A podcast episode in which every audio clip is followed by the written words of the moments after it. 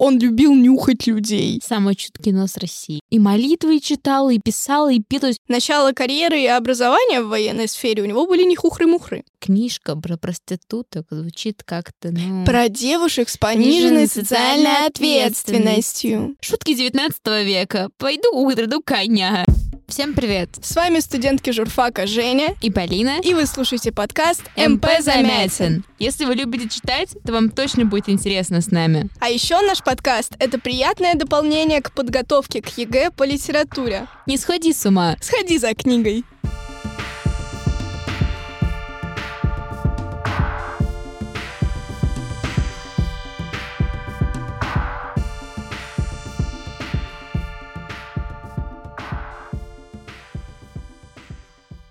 И сегодня мы обсуждаем... Кого мы обсуждаем? Мы обсуждаем биографию Куприна. А как зовут Куплина? Вот ты помнишь? Он Алекса... Александр, а отчество его не помню, честно. Александр Иванович. А, ну, Да. Александр Иванович. Куприн. Кстати, дорогие слушатели, в первом сезоне мы уже немного касались и биографии Куприна, и его творчества, когда обсуждали гранатовый браслет. И это все еще просто одно из моих любимейших произведений в русской литературе в целом, и у Куприна в частности, но еще я очень люблю яму, но об этом попозже. Для начала, перед тем, как мы перейдем уже непосредственно к интересным фактам его биографии, я хотела у тебя спросить, что ты о нем помнишь, знаешь, нравится ли он тебе, не нравится, какие у тебя вообще с ним отношения выстроились? Ну, слушай, гранатовый браслет мне понравился, то есть не могу сказать что-то прям плохое про него, но в то же время биография у него занимательная, насколько я помню, потому что я в школе делала презентацию про его биографию, то есть какие-то воспоминания меня там еще есть, но в целом дядька был прикольный. Ну, а есть, может быть, какое-то, особенно если ты делала про него презентацию, какое-то я- прям яркое воспоминание? А, у меня даже где-то в статнике в моем это есть. Я рассказывала, что он до того, как стать писателем, был просто кем угодно. Он там и зубы лечил, и условно там картошку копал, и там делал все, что можно было сделать, и молитвы читал, и писал, и пил. То есть просто, вы знаешь, Когда я готовилась к выпуску сегодняшнему и э, вбила в поисковик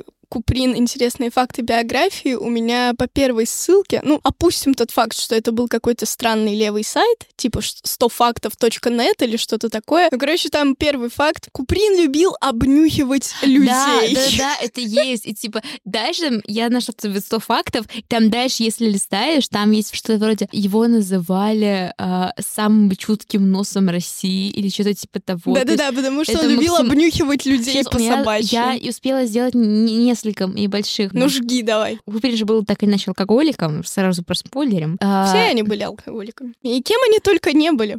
Ну, короче, Куприн, там была прям вот ци- цитата, дословно, хмелел там от одной рюмки. От одной рюмки чего сказано не было. И дальше вот Куприну нравилось во время опьянения ссориться со всеми, кто попадается ему под руку. Пить — это плохо. Продолжаем.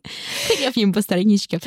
Это было под руку, я ничего не могу с собой поделать. Нет, все хорошо. Еще факт у тебя есть, да? В споре с Чеховым и Буниным Куприн остался победителем. Я не совсем понимаю, о каком споре идет речь. Если честно, вот сколько я не читала биографию Куприна и не разбиралась в ней, про спор мне ничего не попадалось. Но, может быть, об этом знает кто-то из наших подписчиков, поэтому, пожалуйста, если вы знаете, о чем и о каком споре именно идет речь, пишите в комментариях. Очень интересно будет почитать, получить обратную связь. Так, ну я тоже для тебя кое-что интересное припасла. Я, пожалуй, начну с того, что Куприн вообще у него есть, э, хотел сказать, военное образование. Не, не знаю, насколько вообще существует такое словосочетание. Ну, в общем, он начинал карьеру военного. Был юнкером. Насколько я знаю, он не дослужился до каких-то супер высот, но, тем не менее, у него были зачатки военной карьеры. Но он до Первой мировой войны абсолютно совершенно презирал армию, российскую армию, и э, считал, что такого факта, как российская армия, нормальная, не, не существует. Но в Первую мировую войну он тоже воевал, и он э, поменял резко свое мнение волнение, потому что увидел э, армию в действии.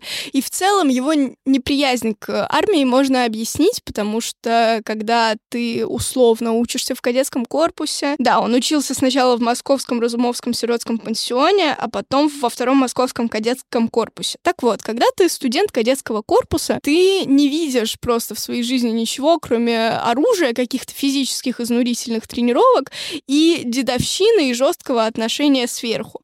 И, собственно, поэтому у Куприна сформировалось такое неприязненное мнение о российской армии. Но вот что я хотела отметить, важно понимать, что это не пацифизм Толстого, потому что Толстой не принимал войну в целом как факт. Mm. Он э, считал, что война, кровопролитие и в целом любое предприятие, предполагающее смерть и убийство, это просто непозволительно, греховно, против Бога, против правил и так далее. Поэтому... Также Толстой «Война и мир». Ну, он же там во всех лирических отступлениях да. прям явно mm-hmm. выступает против войны, ругает Наполеона, ругает всех. Так, также с 1887 по 90 год он продолжал обучение в Александровском военном училище. То есть, как бы, несмотря на то, что до суперских каких-то высот он не дослужился, начало карьеры и образования в военной сфере у него были не хухры-мухры. Затем он приехал в Киев, очень бедно жил, у него совершенно не было профессии, и, по сути, он 7 лет скитался по стране, и вот как раз в этот период происходило то, о чем ты говорила. Там драм-кружок, кружок по фото, а еще мне пить пить. Да, в случае с Куприным именно так. А еще мне пить охота. Вот. Это прям про Куприна. Затем он эмигрировал, 17 лет жил в Париже, а в 37 году, уже 1900, за год с небольшим до смерти, вернулся на родину. И из таких прям супер интересных фактов, вот из того, что я себе выписала, за первую публикацию Куприн получил что? Правильно, двое суток гаупфахты. Ну, у Картера. Ну, да. Э, в декабре 1889 года в журнале «Русский сатирический листок» э, был напечатан его рассказ «Последний дебют». Это рассказ об актрисе, которая покончила с собой на сцене. И почему он получил двое суток гауптвахты? Потому что тогда он был юнкером, а юнкерам не разрешалось вообще ничего публиковать без разрешения начальства. Что сделал Куприн? Правильно. Захотел опубликовать рассказ, опубликовал рассказ. Да. Что ему за это было? Правильно, двое суток гауптвахта. Идем дальше. Про Куприна сочинили стишок. Его современники, я честно не нашла точное авторство, но мы знаем, что это был кто-то, кто был с ним лично знаком. «Спустился ты на дно морское, поднялся ты за облака. Из четырех стихий в покое огонь оставил ты пока». Все, что я в этом вижу, что как бы Куприн, он совладал со всеми стихиями, кроме огня. Ну, допустим, а, что море — это типа метафора, что он спился. Почему? Просто почему ты везде видишь отсылки на алкоголь, Полина? Да нет, просто это логично. Нет. Да. Нет. Да. Нет. Ну, нет, типа там на дне было, ну как бы... На донышке. Так, у нас подкаст 12 плюс отставить алкогольные шутки. Ай-яй-яй. Вот, но что типа он спился, оказался на дне, а, что он стал мега популярным а, и поднялся из, за, облака. Да, за облака. На земле, грубо говоря, он жил, а вот ну про огонь, ну типа он с огнем ничего не трогал, он ничего, он, как понимаю, не жег. Николай Гоголь пошел в чат. Вот, что интересно. У него одна из вот его первых повестей, как раз вот я упомянула «Поединок», есть еще у него по-моему, это роман все-таки Юнкера, вот, и повесть э, на переломе, она же «Кадеты».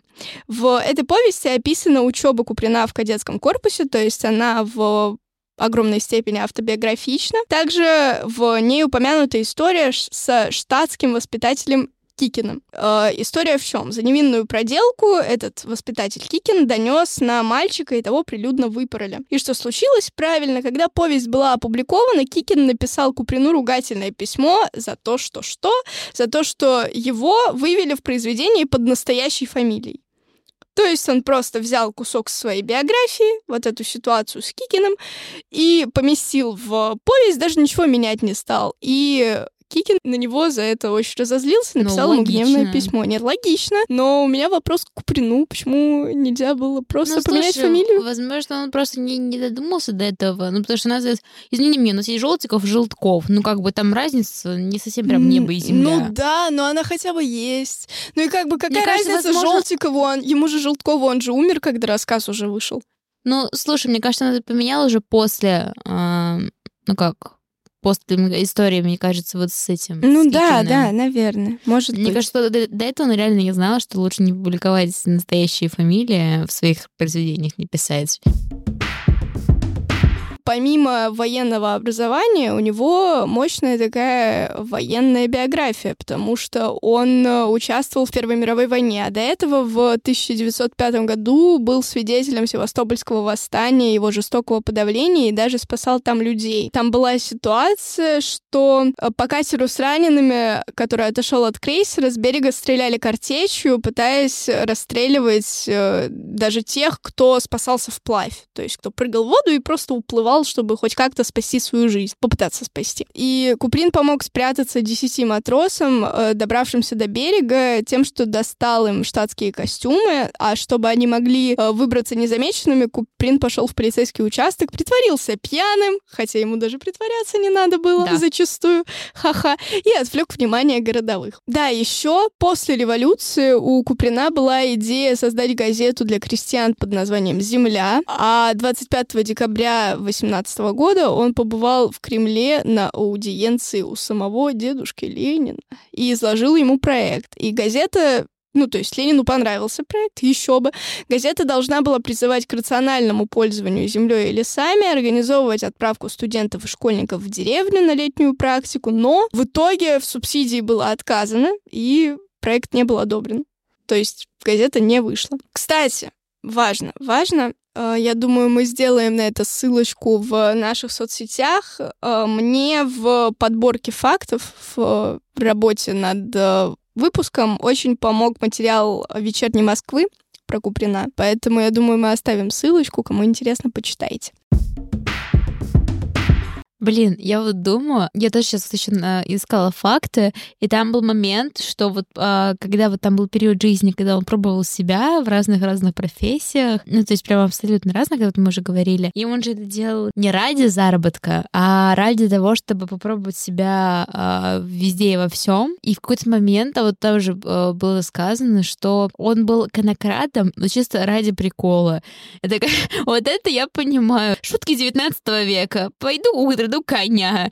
Сганни нервно плачет в сторонке. Слушай, мне моя учительница по литературе, когда рассказывала нам о Куприне, э, рассказывала, что, скорее всего, он просто был адреналиновым наркоманом. Вот ему нравилось вот это нахождение на волосок от какой-то беды, от трагедии. Ему нравился адреналин, нравились острые ощущения.